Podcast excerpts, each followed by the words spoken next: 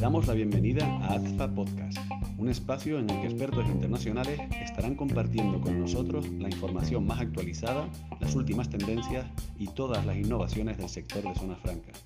Bienvenido. Un saludo muy especial para todos los que nos acompañan el día de hoy en nuestro podcast. Hoy tenemos el honor de estar con cuatro personalidades expertas en todo el tema de sostenibilidad. Nos acompaña el señor Carlos Wong desde Costa Rica, gerente de Zona Franca Coyol.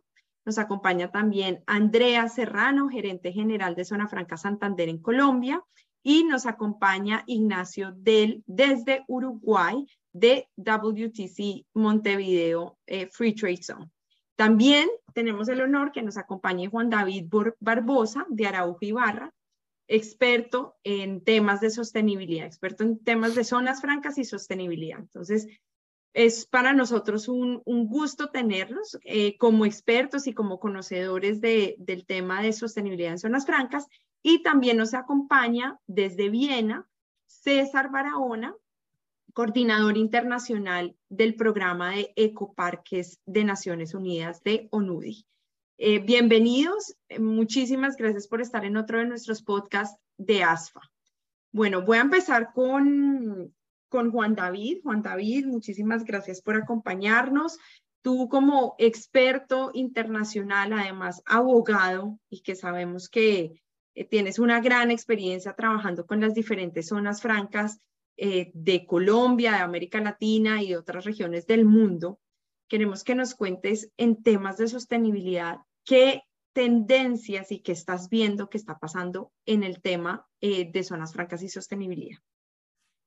María Camila, muy buenos días, muchas gracias. Importantísimo que ASFA desarrolle eh, estos podcasts, porque además, pues finalmente tenemos cuatro invitados de lujo, desde Ecoparques, BIC, Empresas B, y reportes Green, lo que estamos viendo es que las zonas francas se están preocupando por la sostenibilidad y la sustentabilidad, no solamente de la cadena de suministro, no solamente, pues finalmente, y alineándose con una iniciativa de la cual ASFA es parte, que es GACES, y buscando también, pues finalmente, eh, poder medir las contribuciones que hacen a la sociedad.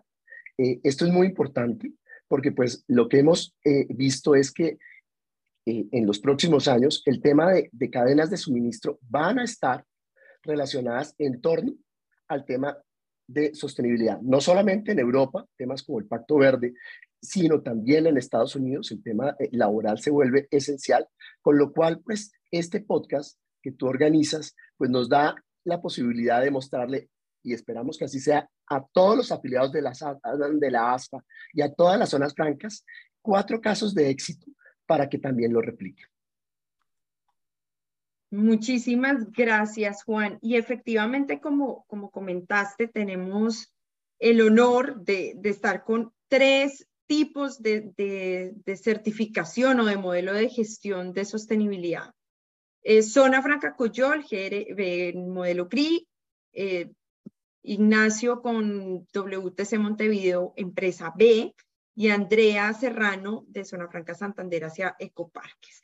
Entonces, pues, en esta primera ronda de preguntas, les quiero preguntar, ¿qué, qué motivó al parque a, a seguir este tipo de, de, certificación y los resultados que han tenido a la fecha? Entonces, empezamos por eh, Carlos Wong desde Costa Rica, que nos cuente acerca de mm, bueno, ¿por qué ser em, empresa GRI y los resultados que ha tenido hasta el momento? Gracias, eh, María Camila. Un gusto de participar de este podcast y particularmente reitero lo que mencionaba Juan, súper importante que estemos en ASFA eh, hablando de estos temas. La realidad es que las zonas francas cada día contribuimos más a las sociedades, no solo en los aspectos económicos, sino en muchos otros elementos. Por eso es que cuando nosotros iniciamos el proceso de Zona Franca Cuyol, nos planteamos como un parque que fuera más allá de un aspecto puramente inmobiliario, sino que constituyéramos un desarrollo integrado con la sociedad. Y es a partir del 2019 que nosotros tomamos una decisión de incursionar en los procesos de medición del impacto de nuestro desarrollo eh, en la economía costarricense, en la sociedad costarricense, y establecimos un mecanismo de medición que es el informe GRI. Entonces nosotros desde el 2019 hemos venido eh, ampliando y profundizando nuestro informe GRI como una forma de cuantificar los diferentes elementos que eh, podemos compartir sobre el impacto de una zona franca como nosotros, tanto en la zona que nos rodea, que la zona de Alajuela, como a nivel nacional, puesto que nuestros desarrollos impactan a la sociedad en múltiples áreas. Y consideramos que la herramienta GRI permite precisamente enfocar no solamente en los esfuerzos de sostenibilidad, sino también llevar una cuantificación de este tipo de impactos que nos permite entonces tener eh, no solo la capacidad de tomar medidas hacia dónde vamos, cuánto vamos, sino que también nos permite establecernos metas y retos en materias eh, de sostenibilidad de una forma permanente. Muchísimas gracias, eh, Carlos, por tu intervención y efectivamente vemos la importancia de, empezar a, a, tener informes de sostenibilidad porque precisamente lo que, lo que no se mide no se, no se puede controlar y tampoco se puede eh, exponer al, público de todos los resultados que se hacen en las zonas francas y como bien comentaste, pues las zonas francas hoy en día es mucho más allá de un tema inmobiliario, es un tema de competitividad, es un tema eh, social que está generando eh, para los oyentes que, que nos escuchan el día de hoy, las zonas francas en América Latina. Hoy son más de 700 zonas francas creando un millón de empleos directos, más de dos millones de empleos indirectos, tres millones de empleos directos e indirectos en la región. Entonces, va mucho más allá de simplemente un tema inmobiliario, sino es de un ecosistema. Y mm, qué mejor que poder eh, contar con estos informes eh, como el informe GRI para poder eh, tener las herramientas correctas de medición. Em, Ignacio, sabemos que WTC Montevideo se acaba de certificar como empresa B. Por favor, cuéntanos eh, pues los motivos por los que ustedes decidieron em, abarcar hacia esta certificación y qué significa para ustedes ser hoy en día una empresa B. Muchas gracias, María Camila. Este, la verdad que primero agradecerte a ti. Es un placer compartir este podcast contigo, con Andrea, con, Juan David y con Carlos. Este, nosotros reafirmar también lo, que estamos vertiendo todos de que, vemos estos temas de sostenibilidad como una responsabilidad de todos quienes lideramos eh, un emprendimiento y en particular las zonas francas que son grandes contribuyentes en muchos de estos aspectos. Eh, para contarte primero qué, fue lo que nos motivó, qué fue lo que nos llevó, yo quiero eh, contar la historia del emprendimiento que empezó hace ya 10 años. Y creo que este tema de la sostenibilidad y de, no prestar únicamente atención al factor económico, sino también considerar factores medioambientales y factores sociales a la hora de desarrollar un emprendimiento, lo tiene eh, el directorio y el grupo societario desde que arrancó. Nosotros fuimos aquí en Montevideo, Uruguay, que es donde está nuestra zona franca de servicios, fuimos la primer torre lead de nuestro país. Entonces, este, hace 10 años quizás estos temas no estaban tan en boga como hoy, y ya desde ese momento nosotros decidimos ser una torre certificada LEED en nuestra construcción, porque consideramos que era importante eh, hacer los negocios y en particular la construcción de una manera diferente, que, eh, que tiene que ver con considerar el medio ambiente y que, para darle claridad a los que nos escuchan, implica en muchos casos hacer inversiones más onerosas de lo que sería si no consideramos todos estos temas. La certificación LEED eh, en la construcción obliga a tener un montón de procedimientos que no son obligatorios, eh, pero que son opcionales, que en muchos casos son más onerosos, pero contribuyen de mejor manera al medio ambiente. Entonces, ¿qué fue lo que nos motivó? Te diría que desde el principio el emprendimiento, la sociedad y el equipo está muy comprometido eh, con lo que es el medio ambiente y con la parte social. Concretamente, el, ser una empresa B tiene que ver con eh, que adherimos al nuevo paradigma de que no se puede realizar negocios únicamente buscando el lucro económico.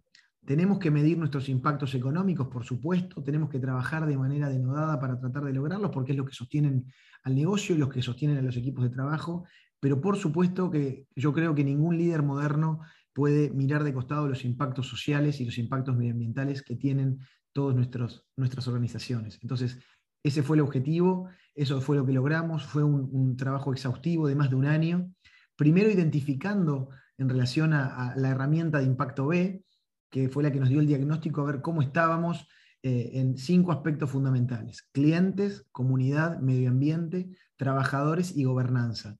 Nos evaluamos en esos cinco eh, aspectos, nos dio una determinada evaluación, pero lo más interesante fue que nos hizo identificar cuáles eran los gaps.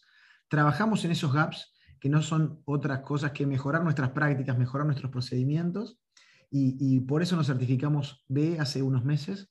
Y, ya yendo a tu segunda pregunta de, qué es lo que implica para nosotros una vez que ya estamos certificados B, implica un compromiso y una responsabilidad por hacer cosas como esta, que implican compartir con, colegas eh, lo que ha sido nuestra historia, eh, compartir lo que, nos, lo que hemos pasado, pero también lo que ha sido todo el trabajo que hemos hecho con muchísimo gusto, con muchísimas ganas de que cada vez más empresas, más zonas francas, adhieran a este tipo de prácticas que hacen que seamos mejores organizaciones, que sea que tengamos mejores equipos de trabajo y que sea que en la medida de lo posible podamos compensar, mitigar eh, todos los efectos que tenemos en el medio ambiente y que por ende también quede una, un mejor planeta para, las futuras generaciones. Entonces, para terminar y para, cerrar esta primera pregunta, creo que, el ser empresa B para nosotros es un gran compromiso de seguir trabajando codo a codo con colegas y con nuestro equipo para cada vez este, ser una mejor organización en todos los aspectos. ¿no? Y ese es mi punto de vista. Ignacio, muchísimas gracias y, definitivamente el tema de empresa con propósito, ¿no? Que es lo que, lo que siento que esta certificación B da a las organizaciones es precisamente tener una empresa con propósito y tú bien lo, lo mencionaste, eh, más allá de lo económico, que sigue siendo importante, pero es toda esta responsabilidad que se tiene con la organización, con los stakeholders, con los colaboradores. Entonces, pues felicitaciones porque sé que el proceso es largo y que hay que hacer una cantidad eh, de análisis y de modificaciones para poder eh, ser empresa B. Entonces, pues felicitaciones y, y, qué bonito que nos puedas compartir esta experiencia. Muchas gracias. Em, Andrea, eh, desde Colombia, sabemos que ustedes están siendo parte del programa de ecoparques de Naciones Unidas y sabemos que pues e, es, es todo un proceso para poder ser, em, pues eso no es, no es una certificación, sino es un modelo de gestión, tal como nos lo va a comentar em, César desde, desde la UNUDI. Y queremos eh, preguntarte, bueno, ¿cómo ha sido este proceso y qué los motivó? Porque sabemos que ustedes fueron de estas zonas francas que no fueron seleccionadas para el programa, pero lo cual nos eh, llena de orgullo desde ASFA que las mismas zonas francas están levantando la mano y diciendo, miren, Naciones Unidas, es que nosotros no, ustedes no nos escogieron, pero es que nosotros queremos tener este modelo de gestión, o sea, viene desde el mismo eh, desde la misma zona franca pidiendo a las Naciones Unidas que los tengan en cuenta para este tipo de, mm, iniciativas. Entonces, cuéntanos, pues, ¿por qué em, pues, se, motivaron? Eh, sé que eh, pues también el proceso de, este modelo de gestión es bastante complejo. Me imagino que han tenido retos para poder conseguir toda la información. Y, y les digo a los oyentes, en una de las presentaciones que estaba viendo de ecoparques, solo cuantificando tres zonas francas en Colombia, donde está hoy en día el programa, solo con tres, la reducción en emisiones de, carbono equivalen casi a 118 vuelos Bogotá-Londres, solo calculando lo que en reducciones por el modelo de gestión, lo que están haciendo tres zonas francas. Imagínense lo que podríamos hacer si sumáramos a las 700 zonas francas que tenemos en nuestra región, todo lo que podríamos hacer en reducción de huella de carbono. Entonces, Andrea, eh, por favor, cuéntanos cómo ha sido tu experiencia y qué los motivó. Bueno, Camila, buenos días. Muchas gracias por esta invitación. Para mí es un gusto estar compartiendo este espacio contigo, con Juan David, con Carlos, con Ignacio, con César. Em, en estos días, pues estos temas de sostenibilidad están más que nunca eh, en boga y para nosotros es un gusto contar la experiencia de Zona Franca Santander. Pues realmente en Zona Franca Santander, desde el inicio del, del proyecto, cuando era un proyecto en el año 2017, se creó basada en un modelo eh, de desarrollo sostenible. Los accionistas de la compañía han estado, son pues todos muy eh, del sector empresarial y han estado muy conscientes de la importancia que genera tener modelos corporativos que garanticen la generación de valor y el crecimiento, no solo desde el punto de vista económico, sino también ambiental e inclusivo. En ese orden de ideas, pues los objetivos eh, y las acciones de Zona Franca Santander han estado siempre encaminadas inicialmente con los objetivos de desarrollo sostenible, y en ese orden de ideas hemos implementado unas prácticas ambientales que han sido muy, han crecido de forma muy orgánica y han sido muy voluntarias. La primera, pues, desde el momento en el que el parque empezó su operación, eh, hemos venido identificando esos impactos que las empresas que, que, se instalan generan y buscando con ellos la forma de mitigarlos, eh, dándoles un manejo responsable. Desde el 2016 también empezamos a medir pues, de forma voluntaria nuestra huella de carbono. Eh, y la tenemos pues ya certificada, sabemos cuál es y en, con base en eso pues eh, tomamos la decisión también el año pasado de adherirnos a la Alianza Carbono Neutralidad que en Colombia agrupa 500 empresas que estamos comprometidas con la implementación de procesos eh, que mitiguen la huella de carbono. Y así hemos venido trabajando en otras, en temas de inclusión, con los principios de empoderamiento femenino de la ONU Mujeres. nos transformamos en una empresa BIC que en Colombia, si bien no es una empresa eh, certificada B, es una empresa que inicia un proceso de comprometerse con el desarrollo de prácticas responsables desde el modelo de negocio, en temas de gobierno corporativo, en temas de prácticas laborales responsables también con el medio ambiente y con la comunidad. Y pues, como tú lo dices, de forma voluntaria, empezamos a, a mirar qué más podemos hacer y llegamos a la herramienta de parques ecoindustriales. Como lo comentas, nosotros no calificamos dentro de esa primera fase en la que tres parques piloto tuvieron el acompañamiento de Naciones Unidas, pero dijimos, bueno, si no estamos en este proyecto eh, incluidos como tal, ¿por qué no lo hacemos de forma voluntaria? Entonces nos acercamos a, a Naciones Unidas, les dijimos, venga, cuéntenos cómo lo podemos hacer. Ellos fueron muy abiertos con la información y eso sí tenemos que agradecerlo totalmente porque estuvieron muy dispuestos eh, a apoyarnos en el proceso. ¿Y qué fue lo que hicimos? Tomamos la herramienta que ellos, que ellos tienen, hicimos la medición de cómo estaba el parque cumpliendo con esas, con esos, eh, con esas premisas que tiene el programa de parques ecoindustriales y llegamos a un porcentaje de cumplimiento que en este proceso, en este momento está en proceso de validación por parte de ONUDI. Em, ¿Cuál es la expectativa? Que este año o en las próximas semanas ya tengamos esa línea base, eh, que como te digo, la levantamos de forma voluntaria en Zona Franca Santander. Y con esa línea base definida, vamos a empezar a definir cuáles son los compromisos o cuáles son los proyectos que como parque vamos a priorizar para llegar a un cumplimiento que esperamos en los próximos tres años supere el 90% de los, de los requisitos que tiene el modelo. La idea es el próximo año poder ya tener ese proyecto inicial priorizado que sea el que impacte a la mayor cantidad de empresas del parque eh, y que nos permita tener unas victorias tempranas que, que nos lleven a, avanzar en ese porcentaje de cumplimiento. Ya para el año 2024 vamos a ser incluidos dentro de la fase 2 del programa, que a nosotros pues eso nos pone muy felices porque significa que vamos a tener un acompañamiento más dedicado en todos estos procesos que estamos desarrollando en Zona Franca Santander. Andrea, muchísimas, muchísimas gracias y, sí, de, verdad muchísimas gracias también a UNUDI porque ha sido muy abierto con, con, la, con ASFA en invitarnos a todos los programas, por eso también estamos invitando a los demás países que en este momento no hacen parte de la iniciativa que se unan. Esto tiene que ser una solicitud de parte del país para que UNUDI llegue al país implemente el programa. Entonces, eh, pues, y por eso está César el día de hoy. Muchísimas gracias. César, muchísimas gracias por acompañarnos el día de hoy. Eh, para todos los oyentes, César Barahona es el representante de Unido a nivel internacional para todo el tema de ecoparques y hoy nos está acompañando desde Viena. César, em, hemos oído del programa piloto que ustedes han estado implementando para ecoparques en países como Colombia, Turquía, Vietnam, Perú y queremos que nuestra audiencia conozca más ¿qué es ser un ecoparque eh, en los estándares de las Naciones Unidas como es unido? Gracias por la invitación, María Camila. Un gusto estar aquí con ustedes. Eh, nosotros en la UNUDI tenemos un programa para promover el concepto de parques ecoindustriales.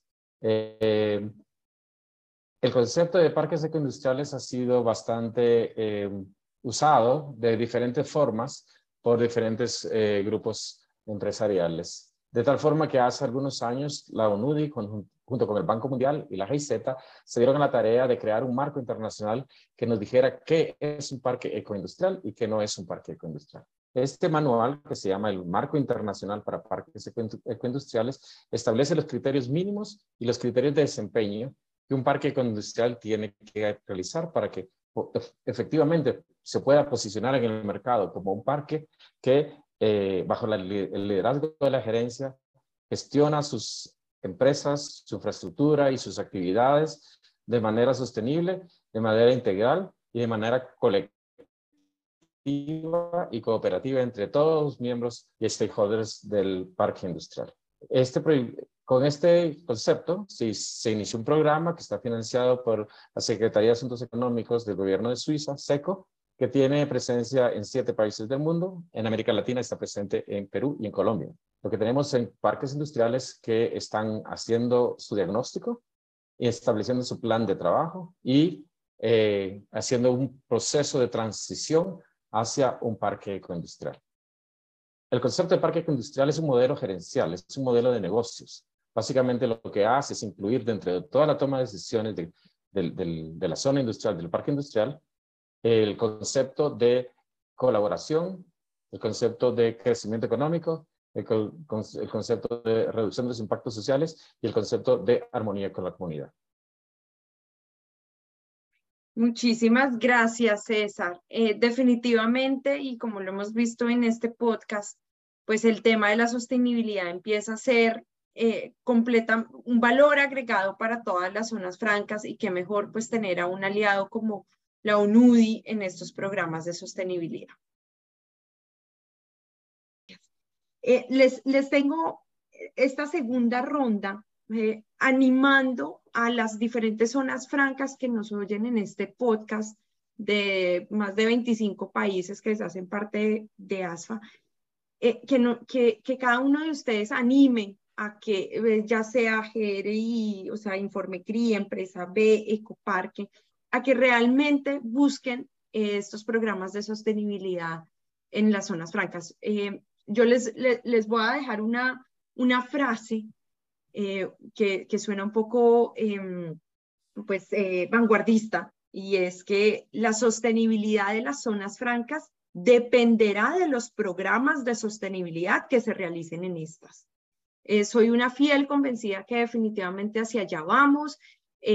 tenemos el manual de zonas francas 4.0 que desarrollamos en ASFA y si ustedes se dan cuenta, pues son los diferentes capítulos y todo lo que tiene que tener una zona franca hoy en día eh, para hacer zona franca 4.0 y el tema de sostenibilidad ocupa más de la mitad de estos factores para temas de optimización de residuos, eh, todo el tema que Andrea nos comentaba de huellas de carbono, todo el tema que Ignacio nos comentaba acerca de, mm, de, del trabajo pues con los, con los colaboradores de las zonas francas, todo lo que se tiene que documentar para eh, realmente poder mostrar eh, todos estos grandes beneficios que nos traen las zonas francas.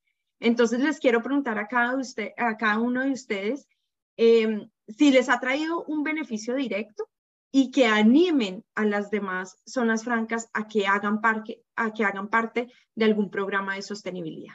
Eh, Carlos. Gracias, María Camila. Es una muy interesante pregunta, particularmente porque Hoy en día uno no podría pensar en que las zonas francas no estén en sostenibilidad. Eh, realmente eh, la sostenibilidad es un pilar para todo lo que hacemos nosotros. No solo por la importancia de que podamos tener una agenda integrada con los objetivos de desarrollo sostenible, sino porque también nosotros somos un pilar de liderazgo en el mundo en el desarrollo de actividades innovativas. Y bajo esa vía, cuando analizamos hacia dónde va el mundo, el mundo va cada vez a tener una mayor conciencia de los objetivos de desarrollo sostenible, de forma tal que todos los que estamos en este tema de zonas francas, debemos considerar que efectivamente si somos eh, grupos líderes, si somos desarrollos que estamos impactando en nuestra sociedad, tenemos que tomar conciencia de la importancia de estar no solo trabajando, midiendo, sino que en nuestro ADN la sostenibilidad sea un elemento fundamental, porque esto es algo que a nosotros no solo nos va a redituar desde el punto de vista de la contribución económica como, como empresa, nuestra contribución a la sociedad, sino también en el largo plazo, en la misma sostenibilidad de nuestro negocio. Entonces es un, es un círculo eh, virtuoso en el cual eh, todos los elementos del ecosistema ganamos. Muchísimas gracias, Carlos. Y efectivamente, como lo comentas, em, hacia la Agenda 2030, en pro de los Objetivos de Desarrollo Sostenible, y en este manual que les comentábamos de, de las zonas francas 4.0, si ustedes se dan cuenta, hoy en día, gracias a las zonas francas, muchos de estos objetivos de desarrollo sostenible se están cumpliendo, como empleo formal, equidad de género, porque son cada vez más las personas, em, eh, mujeres que están siendo contratadas en zonas francas, temas de, manejo de residuos, reducción de la huella de carbono. Entonces, eh, es, es el momento ideal eh, para que las zonas francas también nos demos a conocer eh, para estos temas de sostenibilidad y por eso estamos haciendo este podcast eh, y que no sean reconocidas hoy en día solo por el tema de exportaciones, de manufacturas, que ya se conocen a nivel mundial, sino como estos clústeres de ecosistemas donde las empresas son competitivas pero también sustentables. Em, Ignacio, ¿cómo, ¿cómo animas a las otras zonas francas a que adopten programas de sostenibilidad? Bueno, María Camila, yo creo que, quiero tomar esto último que tú dijiste, ¿no? Creo que tenemos como, como zonas francas, le, estamos hablando ahora a nuestros colegas de zonas francas, creo que nosotros tenemos una, oportunidad única de, destacar por este aspecto, que es algo en el cual estamos en un lugar privilegiado, ¿no? Creo que primero, todos los que estamos trabajando en este ecosistema, estamos trabajando en empresas eh, muy desarrolladas y que marcan tendencia en un montón de aspectos. Bueno, la sostenibilidad tiene que ser uno más y como tú dijiste, cuando por muchos momentos las zonas francas pueden ser conocidas por determinados aspectos y en otros momentos también cuestionadas por otros, tenemos una oportunidad única de destacar y de demostrarle a, todo el ecosistema que podemos ser ejemplos por el lado del trabajo primero, también que nos podemos unir como, como, eh, como ecosistema, apoyándonos en nosotros y mejorándonos. Nosotros somos empresa B, pero ya estamos en contacto con, con Andrea eh, para entender un poco más de, de, GRI, por ejemplo, en su momento, con Juan David también para, para ver cómo trabajar con, con, con Araujo Ibarra y por supuesto con Carlos, este, para entender un poco más cómo todos nos podemos mejorar. Pero creo que el, que el llamado tiene que ser, primero como organizaciones, a, a aprovechar esta oportunidad y también a, a, cumplir con esta responsabilidad que tenemos. ¿no? Este, cuando nosotros nos miramos no es nada descabellado, es decir, nuestras organizaciones se, fundamentan y existen a partir de personas. Y como tales personas interactuamos con un medio ambiente, con la naturaleza. Entonces la sostenibilidad está en todo, es algo que es natural, que quizás perdimos un poco el foco en los últimos tiempos por, por ese capitalismo salvaje que quizás había en muchos momentos. Bueno, creo que este es un momento de conciencia, creo que también en el mundo, del lado de la pandemia, eh, ha ayudado un poquitito a ser un poquitito más resilientes, un poquitito más conscientes de, cuáles son las verdaderas, los verdaderos temas que tenemos que atender y que, de los cuales nos tenemos que preocupar, pero sobre todo ocupar.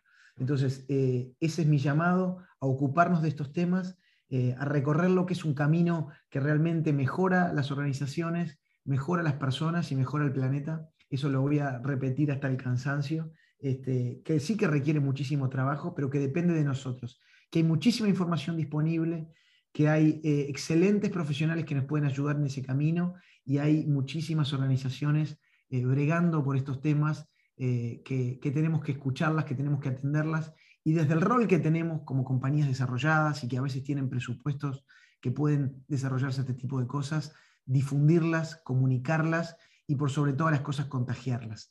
Así que ese es mi, mensaje y, agradezco de nuevo la oportunidad. Muchísimas gracias, Ignacio. Y tocaste un tema importante, es este cambio de chip que hemos tenido en la pandemia. Y parte de, ese cambio de chip que he visto mucho, sobre todo en, los jóvenes y en el tema de, colaboración, de los colaboradores, es que lo natural empieza a ser el nuevo lujo. Y, cómo hacer que nuestras zonas francas y nuestros ecosistemas eh, estén conforme a estas nuevas tendencias que los jóvenes eh, lo tienen ya en su, en su nuevo chip y que tienen que ser empresas responsables para que el colaborador realmente quiera ser, haga parte de su propósito y quiera ir a trabajar a esa zona franca. Y creo eh, firmemente que mm, esta es la nueva tendencia para, eh, para conseguir nuevos eh, colaboradores en nuestras zonas francas, mostrarles que las empresas son sustentables, eh, amigables con el medio ambiente, que hay un tema social detrás, que hay buena gobernanza. Entonces, muy importante lo que nos acabas eh, de contar acerca de las mejores organizaciones que debemos crear para... Camila, una, una, interrupción, que creo que algo que no mencionamos o capaz que no lo, no lo dijimos. Somos tremendamente afortunados que las nuevas generaciones, los jóvenes, están muy entusiasmados y comprometidos con este tema. Este, entonces, cuando se habla de estos nuevos jóvenes, si la empresa no tiene propósito, como tú dijiste, difícilmente quieran trabajar para una compañía que no tiene propósito o que desatienda todos estos temas medioambientales. Entonces, también creo que nos da la chance, como tú decís, de contratar talento, de entusiasmar a las generaciones jóvenes que van a ser las que van a forjar el futuro de, nuestros, de nuestras organizaciones y nuestros países. Entonces creo que ese aspecto de que, de que la juventud, por suerte, está adhiriendo muchísimo más a esto y no es algo impuesto o algo que no les interesa, a mí por lo menos me llena de entusiasmo y creo que es otro aspecto pertinente a, a nombrar dentro del tema sustentabilidad, que va a ayudar también a traer talento que es esencial. Correcto, 100% de acuerdo contigo.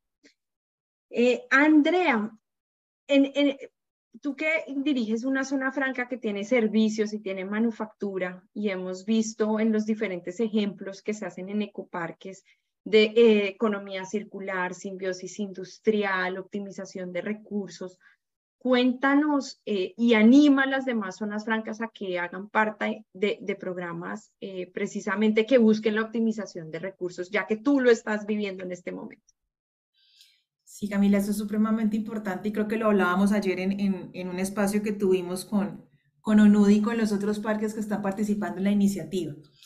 Pienso que la responsabilidad nuestra como promotores de los, de los parques Zona Franca es mostrar que somos más que un parque empresarial. Nosotros somos comunidades que debemos propender para generar un impacto positivo en todos los actores que impactamos que seamos los mejores lugares para trabajar, que tengamos una comunidad que esté comprometida con este propósito. Y en ese orden de ideas, creo, y, y, lo estamos viviendo en Zona Franca Santander, que lo más importante es conocer las empresas con las que estamos trabajando saber cuál es el impacto que generan, apoyarles en identificar formas de cómo reducir su impacto en el consumo de energía, en el consumo de agua, en el manejo de sus residuos y conociendo esos procesos también identificar cuáles empresas se pueden agrupar como por líneas. Y con esas líneas tú empiezas a generar proyectos que sean de común interés para varias de ellas. Te pongo un ejemplo. Nosotros en este momento en Santander estamos viendo que el clúster agroindustrial está creciendo y en ese orden de ideas vemos el potencial de aprovechar los residuos para temas de compostaje, por ejemplo.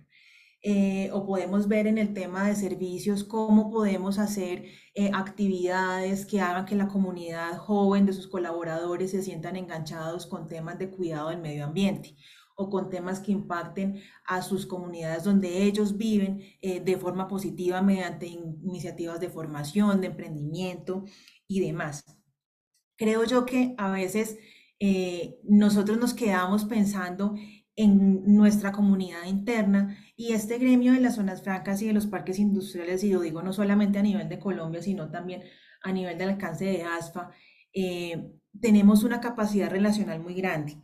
Y en ese orden de ideas tenemos el potencial de conectar a nuestras empresas entre ellas, de relacionarlas para que crezcan en unos modelos de circularidad que pueden ser muy interesantes, como no solamente dentro de la misma zona franca yo conecto empresas que puedan tener procesos complementarios, sino a nivel de otras zonas francas para que pues el trabajo sea mucho más grande y pues en la medida en que uno trabaje en equipo pues todo es más fácil y pues los resultados obviamente van a ser exponenciales y mucho más eh, positivos y con un mayor impacto.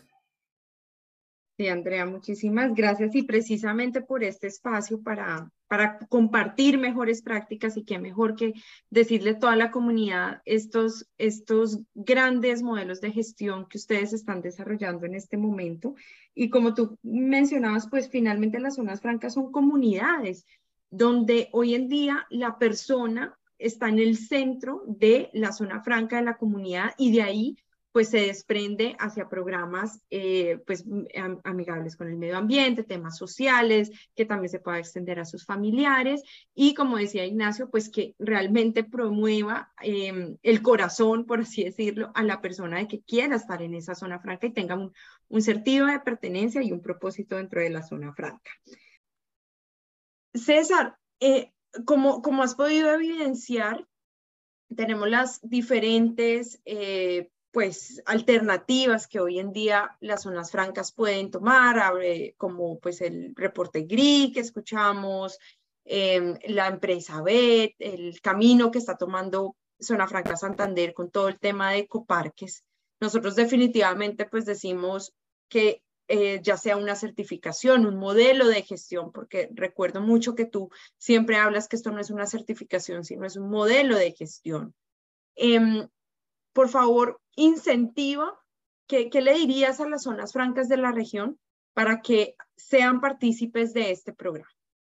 Pues el concepto de parques industriales o de zonas industriales para que, que sean eh, sostenibles es, es una necesidad de mercado actualmente.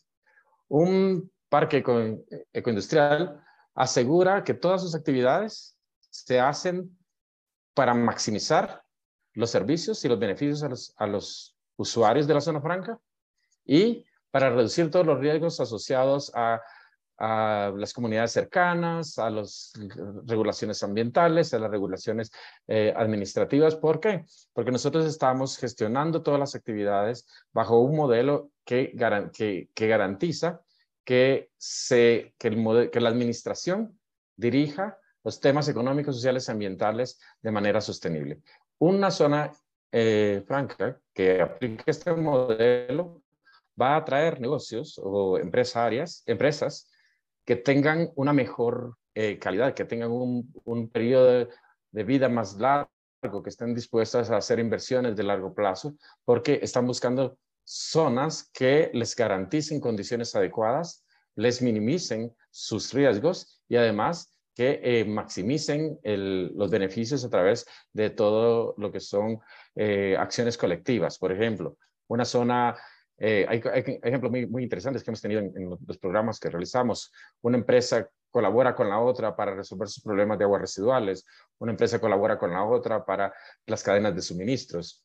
Una empresa colabora con la otra para eh, eh, dar capacitaciones conjuntas a sus empleados. Una empresa colabora con la otra para que tengan suministro de energía o suministros de, fuentes de calor o de aire comprimido conjuntos. Incluso eh, zonas francas que dan los servicios de transporte a su personal, a su personal de mantenimiento de, equipos desde una unidad centralizada para reducir los costos individuales a las empresas, de toda, desde la forma que es un colectivo en el que se gestionan las relaciones entre las empresas y la unidad de gestión de la zona franca para maximizar eh, las relaciones y conseguir con eso la economía de escala nos dé un impacto económico más grande. Y tenemos muchos ejemplos ya desarrollados aquí en Colombia, aquí en Perú, en eh, Sudáfrica, en Indonesia, en Vietnam, donde se demuestra que efectivamente es a través de esa colaboración, de esa interacción entre empresas, que se logran eh, grandes beneficios que eh, redundan en una zona franca más sólida, más estable, de mejor prestigio, que atrae mejor empresas de mejor calidad. Eh, maravilloso, César, y efectivamente, pues nos, nos dimos en la, tarea precisamente de contactar en su momento a la UNUDI porque les decíamos, pues es que en una zona, una zona franca y el operador de zona franca termina siendo esta empresa ancla como administrador que, como tú bien lo decías, a través de todo este clúster de empresas que tiene, se optimizan los costos y hay una, eh, una economía de escala que en este caso no es solo una economía de escala para reducción de costos asociados a la manufactura, sino también eh, en este caso asociados a los servicios públicos, optimización de recursos hídricos, em, optimización de todo el tema eh, de, electricidad, que pues hoy en día es algo muy importante, que se, pues es un tema muy importante que se está tomando a nivel mundial. Y lo que siempre hemos reiterado, y, tú nos comentabas, este tema de simbiosis industrial y economía circular, que al tener eh, varias empresas dentro de una zona franca, un parque industrial, pues definitivamente el desecho de alguna puede ser el insumo de la otra o viceversa. Y esto hace que definitivamente pues sea mucho más fácil implementar este tipo de programas. Efectivamente, como tú dices, es la colaboración mutua, es el liderazgo de la gerencia, es el trabajar juntos para resolver problemas, para eh, buscar beneficios, para alcanzar economías de escala. Eso es lo que hace el modelo de parques ecoindustriales tan atractivo y es el, es el modelo que hace que sea un éxito y que atraiga clientes de, que tienen interés en estar en, en zonas francas que son estables, sin riesgos y con visión de largo plazo. Muchísimas gracias, César. Gracias a ti. Juan, em, quisiera terminar contigo. Tú eh, que estás asesorando eh, diferentes zonas francas en el mundo, eh, adicionalmente pues haces parte del Centro de Investigación de Sostenibilidad, que nos cuentes cuáles son esas tendencias y, cómo ves que están em, llegando las zonas francas, cómo están viendo las zonas francas los temas de sostenibilidad y que me apoyes con una breve conclusión de este eh, fantástico podcast.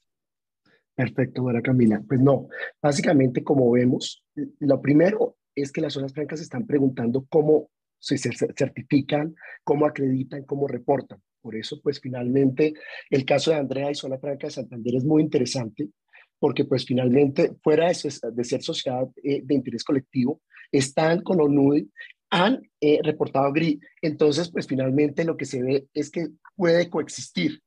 Claro, la siguiente pregunta es, ¿a qué eh, destino recursos? Porque pues finalmente también los recursos son escasos. Eh, ¿Cuál es la tendencia? Las empresas en zonas francas, los usuarios operadores están viendo, como en el caso de Carlos y Coyol, la importancia de empezar a reportar GRI para poder, como Carlos decía, empezar a medir y buscar esa materialidad.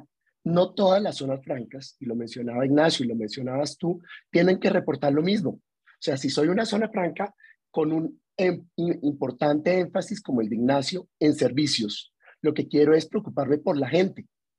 Y pues básicamente si soy una zona franca que estoy destinada a temas de producción industrial, pues voy a tener una huella de carbono eh, donde va a ser más interesante. Eh, las herramientas están, eh, por ejemplo, el reporte GRI tiene un capítulo específicamente para medir la contribución, y esto es muy importante, de la importancia que tienen las exenciones tributarias a la comunidad.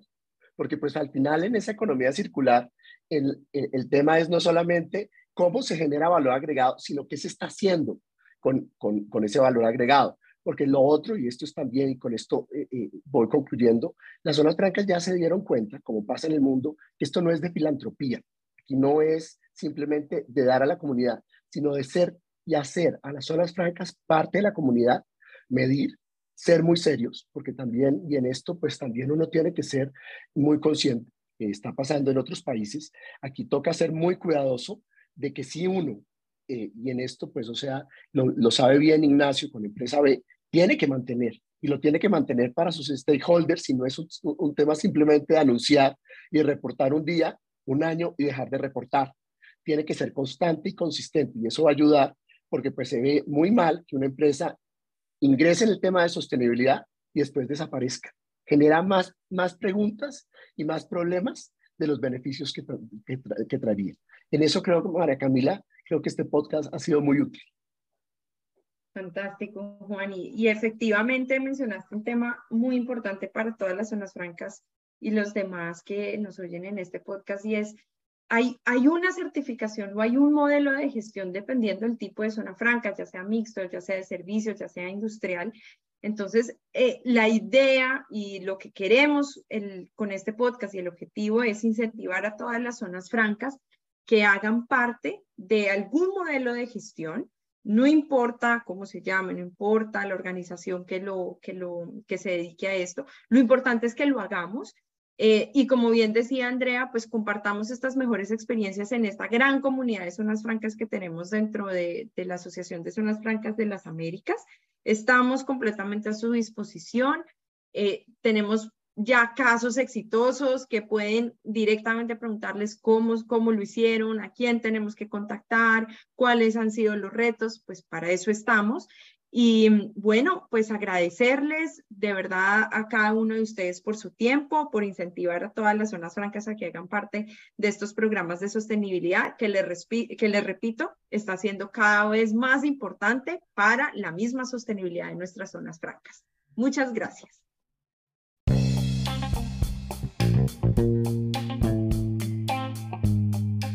Muchas gracias por acompañarnos. Los esperamos en nuestro siguiente episodio.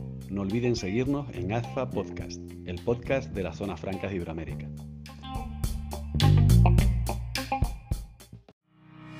Honduras, ubicada en el corazón de Centroamérica, lo tiene todo para invertir y crecer.